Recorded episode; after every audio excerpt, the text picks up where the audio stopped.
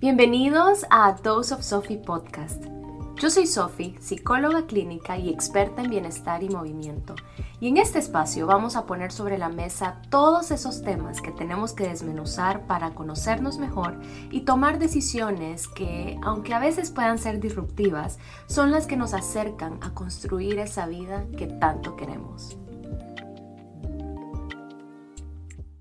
Hola, gracias por ponerle play a un episodio más de A of Sophie. Gracias por estar aquí. En el episodio de hoy vamos a hablar sobre la productividad. Y les soy como súper honesta, me ha costado tanto grabar este episodio. Hoy literalmente lo estoy grabando a pesar de los mil inconvenientes y excusas que me pude haber puesto. Y hasta tengo un timer porque si no lo grabo en este momento ya no lo hice y no quiero dejar que pase una semana más sin episodio. Pero bueno, estamos aquí y vamos a hablar sobre la productividad, que todo este intro, por random que parezca, va muy de la mano con el tema en general de hoy.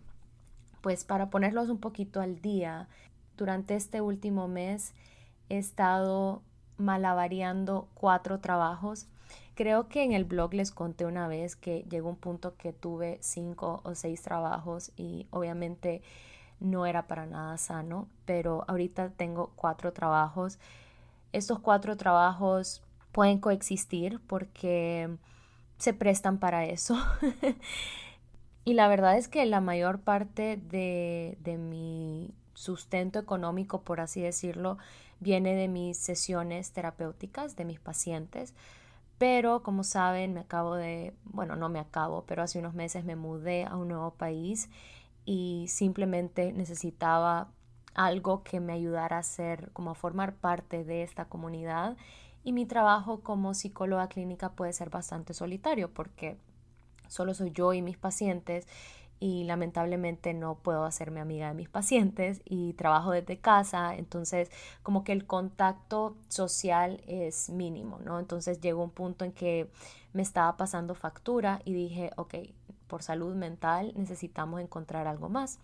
Y en ese encontrar algo más encontré dos cosas que, ojo, no me estoy quejando, estoy muy agradecida de haber encontrado estas oportunidades, pero si ha sido un reto como malavariar cuatro trabajos y ¿por qué quiero hablar de esto? Porque es un tema que desmenuzamos mucho con mis pacientes en consulta y es algo que me ha tocado desmenuzar a mí este último mes. Porque saben que cuando solo tenía mi consulta y otro trabajo que es totalmente remoto y virtual, a veces me sentía como que no trabajaba, sea, me acuerdo que incluso algunas personas que conocí acá me decían como, ay, ¿cuándo vas a conseguir trabajo? O vos de qué trabajas? Como que ese trabajo no se tomaba en serio. Todo porque era un trabajo remoto, un trabajo que hago a distancia, un trabajo que, que solo soy yo prácticamente.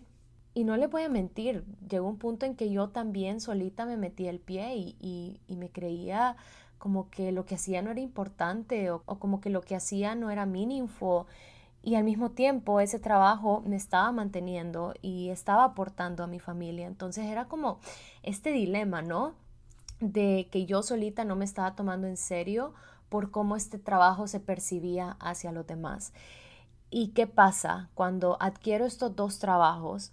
Que son trabajos como más reales en el sentido de que me tengo que movilizar, de que tengo contacto con gente, de que tengo un jefe, por ejemplo, me sentí como, ah, ahora la gente sí me toma en serio.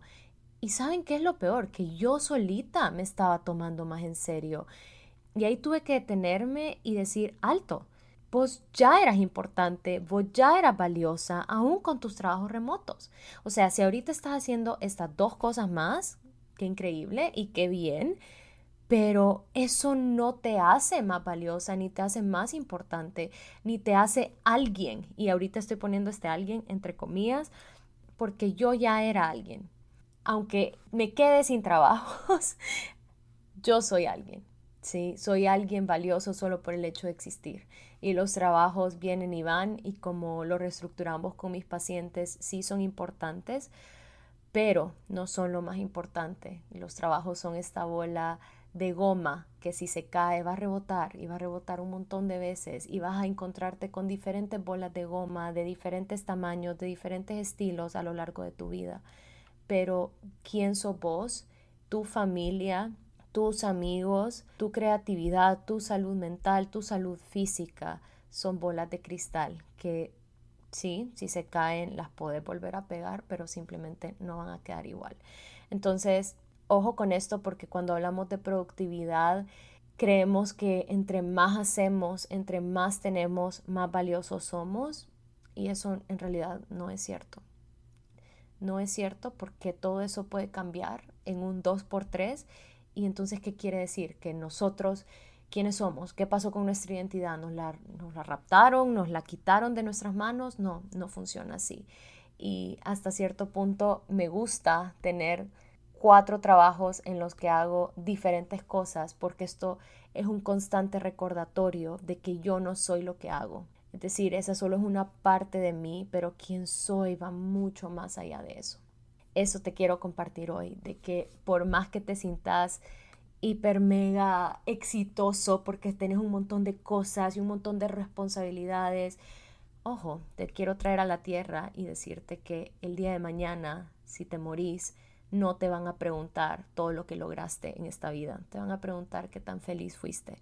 Te van a preguntar qué tanto amaste. Te van a preguntar qué tanto bien hiciste. Te van a preguntar cómo hiciste sentir a los demás cuando estaban a tu lado. Y eso es lo que verdaderamente importa. Y ven que por mucho tiempo el multitasking se romantizó y hasta se colocaba dentro de las ofertas de trabajo. Se miraba como esta gigante fortaleza y virtud que una persona podía tener. Y realmente, o sea, realmente quiero que nos cuestionemos si el multitasking es una fortaleza porque a medida que crezco, y aquí me estoy escuchando como, como una doñita, pero es cierto, o sea, a medida que voy creciendo, me doy cuenta que me gusta más llevar una vida lenta, que me gusta más tomarme mi tiempo para hacer las cosas, que en realidad el multitasking no es una fortaleza porque me desconecta de otras cosas. Yo puedo hacer o tratar de hacer cuatro cosas al mismo tiempo, pero no me van a salir bien.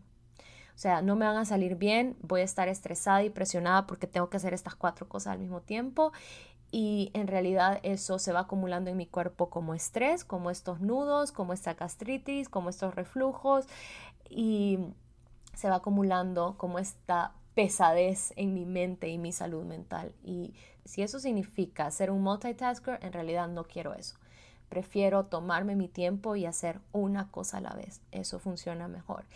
Y durante este mes que he estado juggling con estos cuatro trabajos, me he tomado muy en serio cuidar este balance de mi vida personal y mi vida laboral y creo que esa es la única manera de sobrevivir en este mundo. O sea, creo que no estamos en una economía donde podemos sobrevivir con un trabajo. Quizás sí, no voy a generalizar acá, pero tiene que ser como un súper buen trabajo, pero me atrevo a decir que la mayoría de las personas que conozco tienen por lo menos dos trabajos y la única manera de navegar esto es tomándote en serio los tiempos de desconexión y cumpliendo con tus horarios. Le voy a poner un ejemplo. Hay un día de la semana que yo voy a la oficina, luego doy clases, no, no, no, miento. Doy clases de Bar 3, que es un tipo de ejercicio.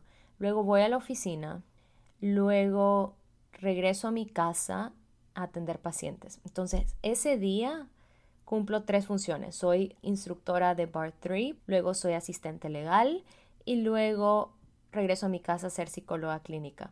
Y la única forma en que yo puedo hacer esas tres cosas bien es si realmente me las tomo en serio en el momento que las estoy haciendo. ¿A qué me refiero con esto? Que mientras doy clases de Bar 3 me olvido de que soy psicóloga y en ese momento soy instructora de Bar 3. Que mientras estoy en la oficina me olvido de A Dose of Sophie y me olvido de la próxima rutina que quiero enseñar y me enfoco en ser asistente legal. Y que una vez clock out de la oficina, me voy a mi casa y me meto en el rol de A Dose of Sophie a ver qué contenido quiero crear, a ver qué tengo que hacer con mis pacientes ese día. Ven que aquí le estoy dedicando a cada cosa su tiempo y su espacio. No me estoy llevando una cosa a la otra, porque en realidad eso es lo que me puede enfermar.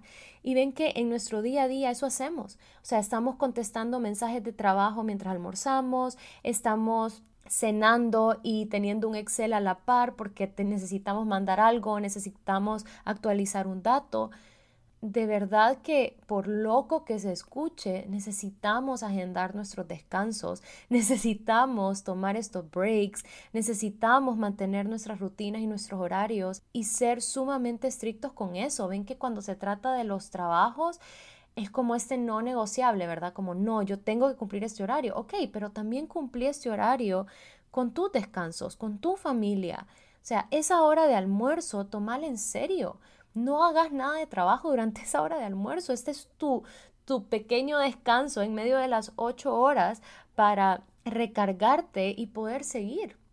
Y ven que para esto volvemos a lo que hablamos mucho en este podcast.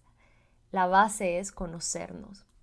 Porque ¿cómo voy a planear yo mis descansos si no sé qué tipo de descanso necesito. Y aquí vamos a hablar de los siete tipos de descanso. Tenemos el descanso físico, que literalmente es estar en la cama haciendo nada. Ser esta couch potato, ¿verdad? Y, y hacernos esta bolita en la cama o en el sofá.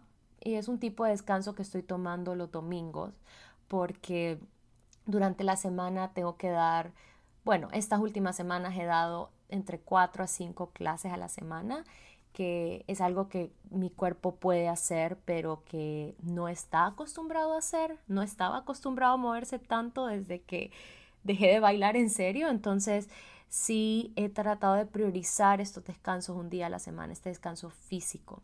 Luego tenemos el descanso mental, que como el nombre lo dice, es que nuestra mente entre en este estado receptivo, es decir, que no nos haga pensar, que no nos haga resolver problemas mentales, que no nos toque organizar ni planificar nada, o sea, que estemos simplemente recibiendo información. Entonces esto puede ser escuchando música, viendo una serie, saliendo a caminar, meditando, que nuestra mente reciba más que dé.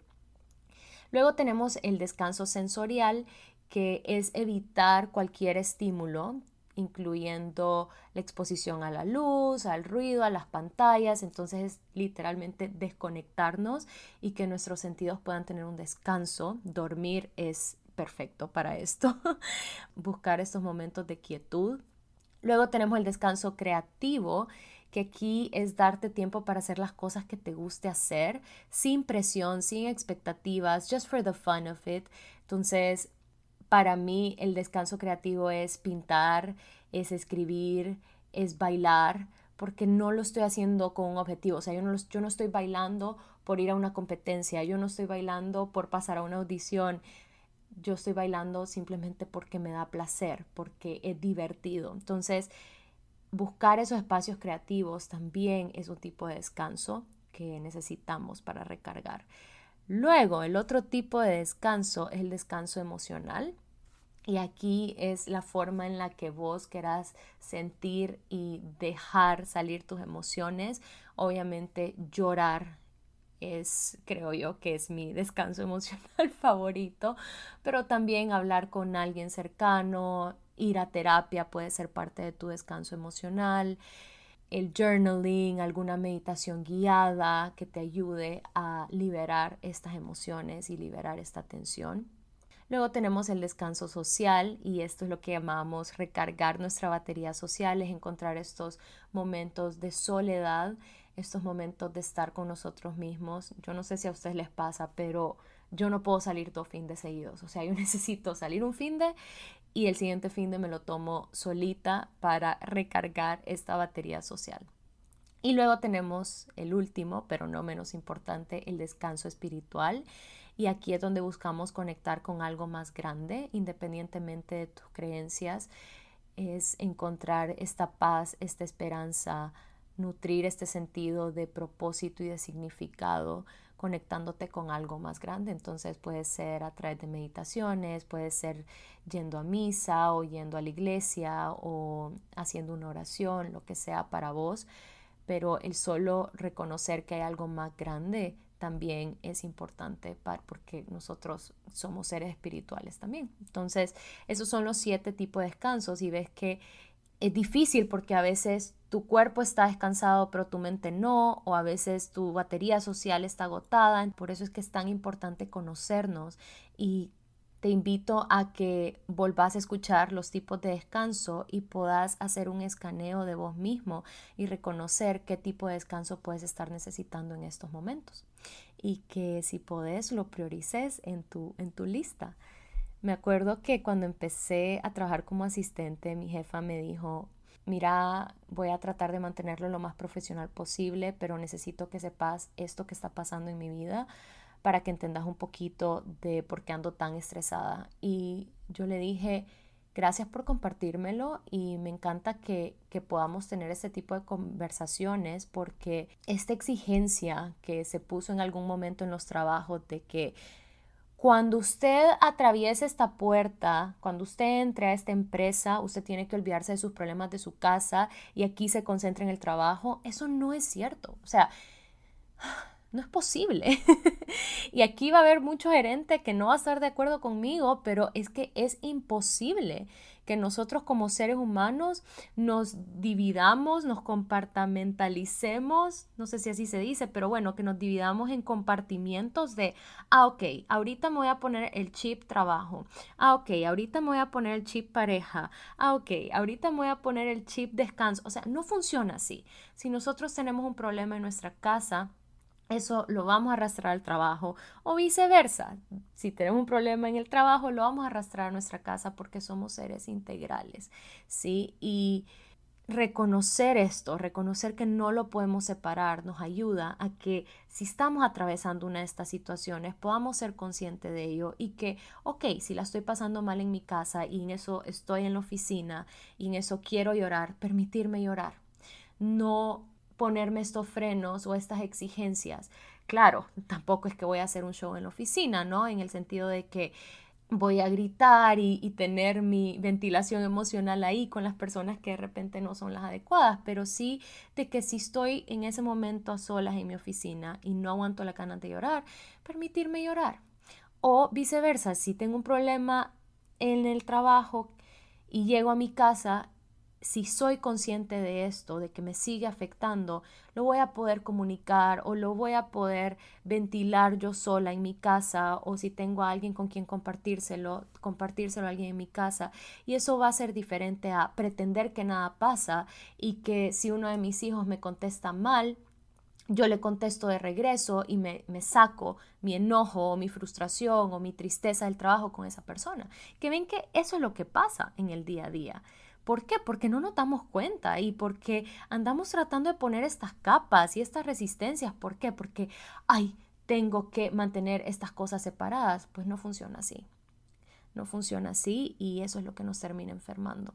Así que no se trata de ignorar, no se trata de sacudirnos las cosas y ya se trata de aceptarlas y de hacer lo mejor que podamos con lo que estamos sintiendo en ese momento si nos toca trabajar y sacar este montón de responsabilidades en un día que no nos sentimos bien, pues se trata de funcionar lo mejor que podamos. Ahí no se busca la perfección, ahí se busca el good enough. El good enough es más que suficiente para eso. Así que eso es lo que traía hoy para ustedes.